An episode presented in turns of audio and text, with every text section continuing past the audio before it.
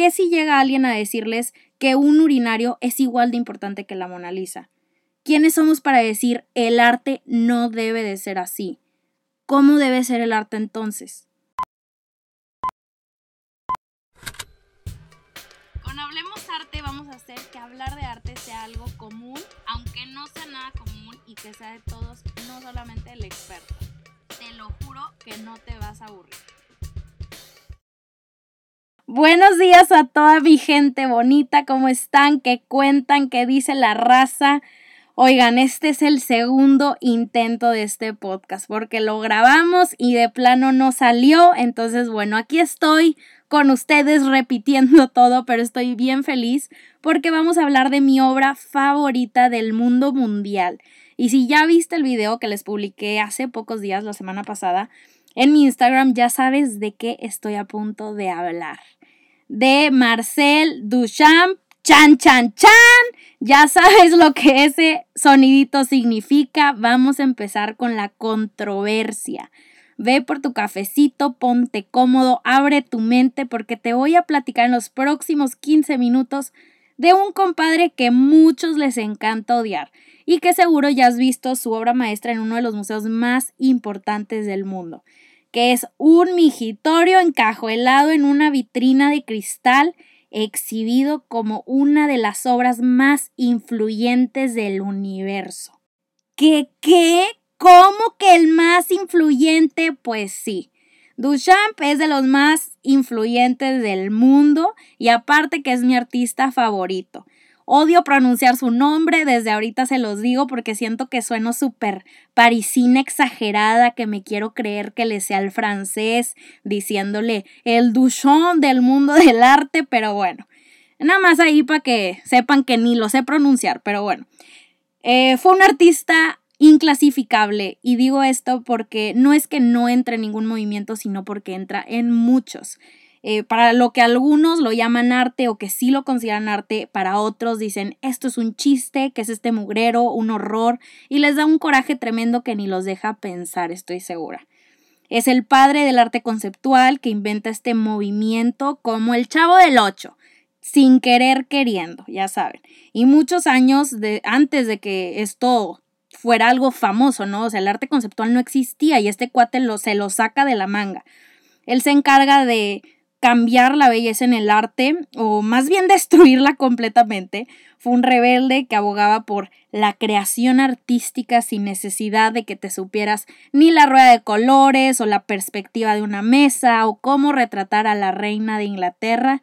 Él básicamente decía preparación, estudios, talento. Achis, ¿y para qué sirve eso si yo nada más quiero hacer que te gire la ratita, compa? Y bueno, al parecer Duchamp era regio también. Pero total, él es el que crea estos famosos ready-mates que lo hablamos en mis historias esta semana. Son estos objetos comunes y corrientes que artistas usan para separarlos de su contexto y lo presentan como otra cosa. Un urinario se convierte en una burla a las instituciones de renombre, una silla no es una silla y una lata con desechos humanos puede estar exhibida en un museo. Y estos ejemplos son 100% real y no fake, porque sí existe una silla que está exhibida en un museo y sí existe una lata de desechos humanos al lado de pinturas muy famosas. Pero bueno, vamos a hacer la pregunta obligada de este episodio, que es, ¿cómo que es arte si es un migitorio que nada más compró y ya? Yo sé que ya hemos hablado de esto en mis primeros episodios del podcast, pero le vamos a dar un twist diferente. Este, la verdad, si me dieran un peso por cada que escucho eso, ya me hubiera comprado la Mona Lisa ocho veces y con aguacate. Entonces vamos a empezar con la historia del urinario, que Duchamp platica, eh, Duchamp, platica en sus épocas que mientras él caminaba por la calle se topa con un urinario blanco de porcelana en una tienda y en eso se le prende el foco. Lo que muchos veían como un objeto X, él ve un parteaguas en la historia del arte. Tampoco tan así, pero sí lo ve, lo compra y lo titula Fuente. Lo firma y le pone el seudónimo de R.mut, M-U-T-T, y lo manda la Sociedad de Artistas Independientes. No me quiero adelantar, entonces vamos a hacer las preguntas. ¿Qué es la Sociedad de Artistas Independientes? ¿Qué hacen? ¿Quiénes son? ¿O qué show? Entonces les explico. Viajemos en el tiempo y vamos a situarnos en 1800. Lo de Duchamp fue en 1900, entonces para que te des una idea más o menos. Em, ok, entonces durante los 1800 artistas dependían 100% de la Academia de París para sobrevivir de sus obras. La academia era este grupo de gente súper experta de corbata y pelo relamido que decían que era arte y que no. Era bien difícil complacerlos y era bien difícil que siendo artista escogieran tus obras para exhibirlas. Si no tenías palancas o si no eras el Jack Louis David, no te aceptaban. Otra vez, perdónenme el francés. Pero bueno, entonces no faltó mucho para que estos artistas se estuvieran hartos y en 1884 se crea el grupo de la Sociedad de Artistas Independientes, o sea, la Société de Artistes Indépendants. Y crea oficialmente este grupo que se basan bajo el principio de que cualquier artista del mundo puede presentar su obra al público con total libertad. Esto era algo wow, jamás había existido y después de tanta academia y tantas reglas, pues cambió la historia del arte. Pero claro que también tenían su jurado, pues nada mensos, también era de escogerles, si no imagínense. Pero adivinen quién estaba dentro de este jurado. Aquí entra nuestro compa, el Duchamp. Y en la exhibición anual que iban a tener en 1917, Duchamp decide que quiere ser parte de y presentar una obra, ¿no? ¿Y cómo la escoge? ¿Cómo la escoge, Roberta, si era jurado? Pues como les dije, él iba caminando con la calle, iba caminando por la calle, se topa con un urinario, lo titula Fuente, lo firma R.Mut y pues digo, este seudónimo entra porque no podía ponerle su nombre, ya que era parte del jurado, y lo manda como burla. ¿Y qué creen que pasó después de que la presenta? Pues claro que fue rechazada, por supuesto. Cada artista, cada crítico y cada miembro del jurado se preguntaron que cómo era posible que iban a exhibir un urinario en una exposición de arte. No tenía sentido, pero en lo absoluto. Lo consideraron como algo indecente, inmoral, una falta de respeto, ¿cómo se te ocurre? ¿Estás loco, enfermo? En fin. Entonces, imaginan esto? Vamos a situarnos en este momento de la historia del arte. No estamos hablando que estamos en el 2020 casi y que gente está acostumbrada a ver objetos en museos. No, esto era algo nuevo. O sea, gente mega nice acostumbrada a ver obras maestras, artistas modernos y de repente les enseñan esto. Pues se infartan por obvias razones, ¿no? Duchamp rompió con todos y cada uno de los principios académicos racionales que rodean el mundo del arte. Y él lo que él hace es reírse cuando se da cuenta de toda esta controversia y todo este enojo de la gente y sigue con su vida. Y ahora, pero Roberta, explícame por qué quiso exhibir un urinario. La razón es, sí, mucha rebeldía, mucho como coraje y se quería lucir enfrente de todos, pero lo que el artista trata de hacer era burlarse de todos aquellos que se tomaban el arte tan en serio. Fue una crítica al sistema. Duchamp compra el urinario, lo firma y ya, pero su objetivo, digo, y esto es bien clave de saber, su objetivo jamás fue que vieran esta pieza y la gente dijera, híjole, qué gran obra maestra, me hace sentir tanta nostalgia, su técnica es exquisita y ni se diga el talento. Claro que no, su único objetivo con esto era demostrarle al mundo lo ilógico y serio que es el arte, o en sí, o más bien la gente que rodea el mundo del arte. Con esta obra abrió la puerta a un sinfín de posibilidades en donde cualquier objeto puede ser llamado arte.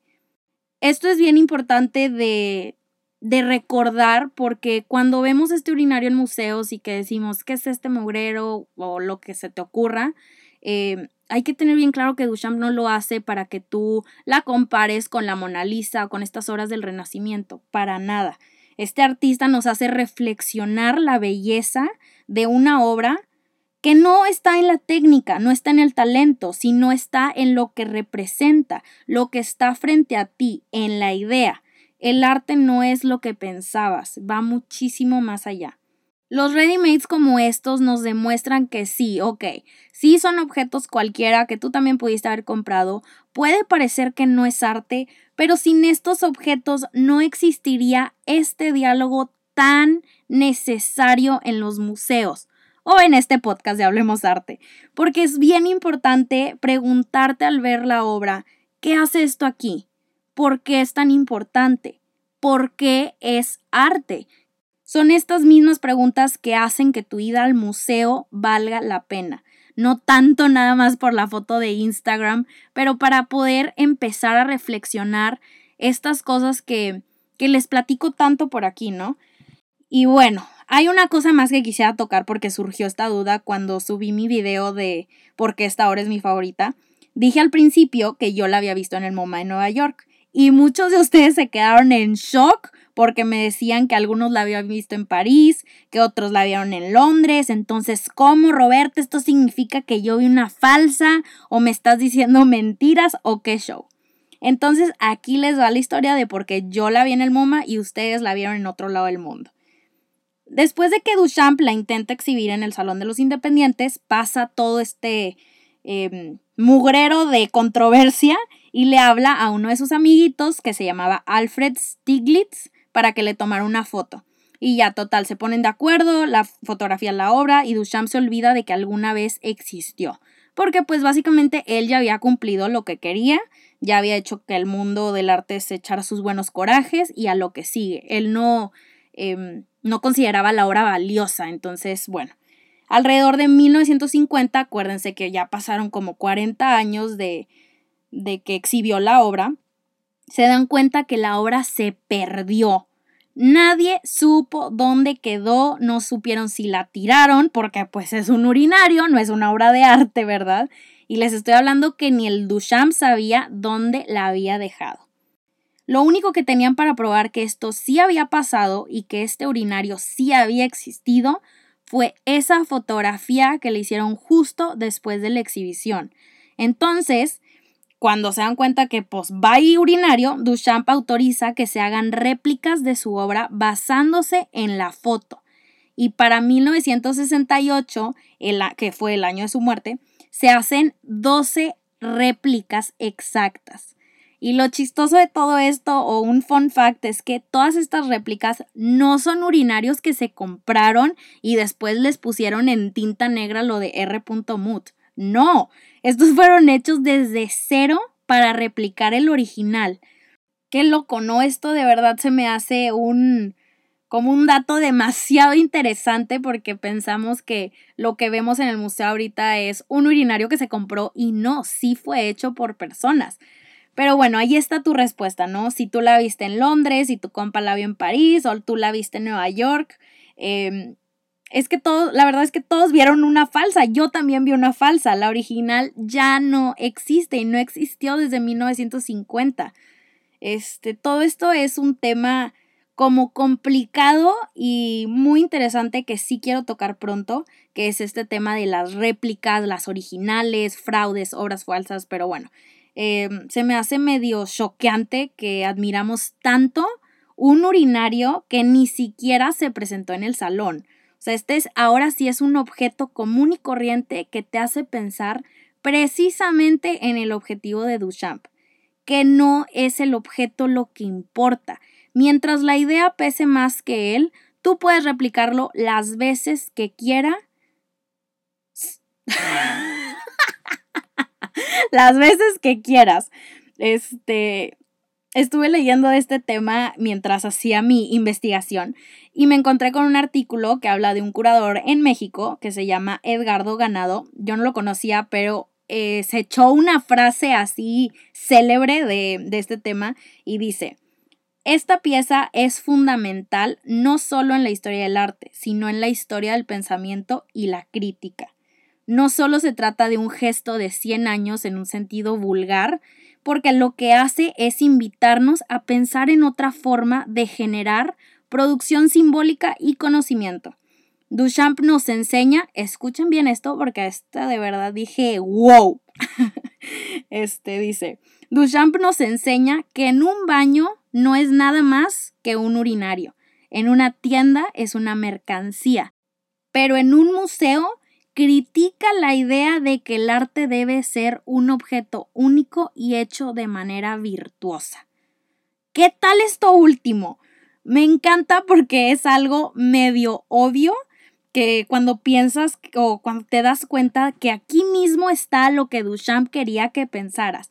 En un baño es un urinario, en una tienda es mercancía y en un museo, ¿qué es? Crítica. No sé, Siento que digo lo mismo todo el podcast, pero me encanta. Me cambió muchísimo la manera de pensar eh, al leer esta conclusión de este curador. Y mm, ahora siento que veo toda esta obra con otros ojos totalmente. Este, también vi en un artículo y digo, no los quiero aburrir aquí con pura frase y frase y frase y leyendo palabras, ya saben que no nos gustan aquí en Hablemos Arte, pero hay un libro de Octavio Paz eh, que se llama Apariencia Desnuda, que por cierto es un libro eh, que es totalmente de la obra de Duchamp, que tienen que comprar. El vocabulario, en mi opinión, sí está medio rebuscado, pero es muy bueno. Este, Siempre trato de recomendarles aquí libros en el podcast, entonces aquí es uno y el número dos, que también es de Octavio Paz, se llama Los privilegios de la vista, que es un conjunto de ensayos, poemas, etcétera, pero todo es del arte moderno, entonces sí hay muchas frases y como cuestionamientos que nos hacen reflexionar de estos temas precisamente. Entonces, bueno, muy bueno, recomendado 100%, cómprenlo, díganme qué tal si les gusta, si no les gusta, pero bueno, en este libro de apariencia desnuda que dice que eh, la práctica del ready-made, que son estos objetos que consideramos como arte, te exigen un absoluto desinterés del artista y el interés lo cambias a la obra, que es una negación que por el humor se vuelve afirmación. Yo leí esto y dije, ¿qué pasó? No entendí. Pero eh, después de esta parte dice que sería estúpido, estúpido.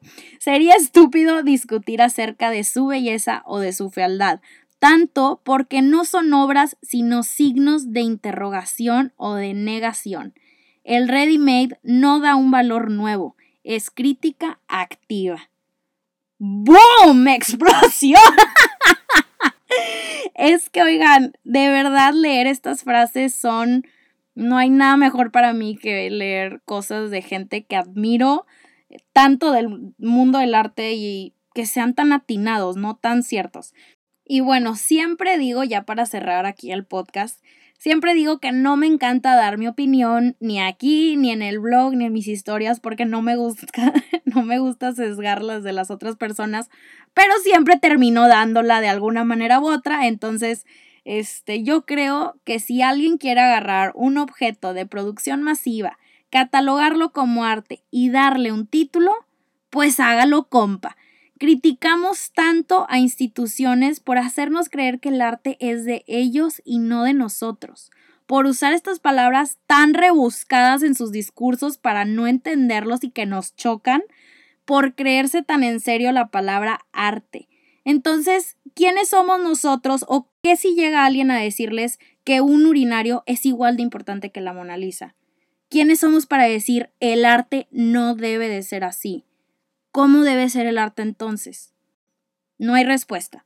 Yo creo que si tú eres fiel seguidor mío, sabes que cuando discutimos de estos temas, aquí sí, cada quien sus chivas. Lo que te voy a dejar de tarea es que cuando veas este tipo de obras en un museo, acuérdate que la reacción más fácil que puedes tener es rechazarla. Así que te reto a tener una reacción muchísimo más profunda y una más difícil de sentir, porque la verdad es que los ready-mades les encanta hacer a la gente enojar y no lo van a dejar de hacer por muchos años más. Así que con esto me despido, te lo dejo de tarea y ya sabes, como siempre, hablemos arte la próxima semana.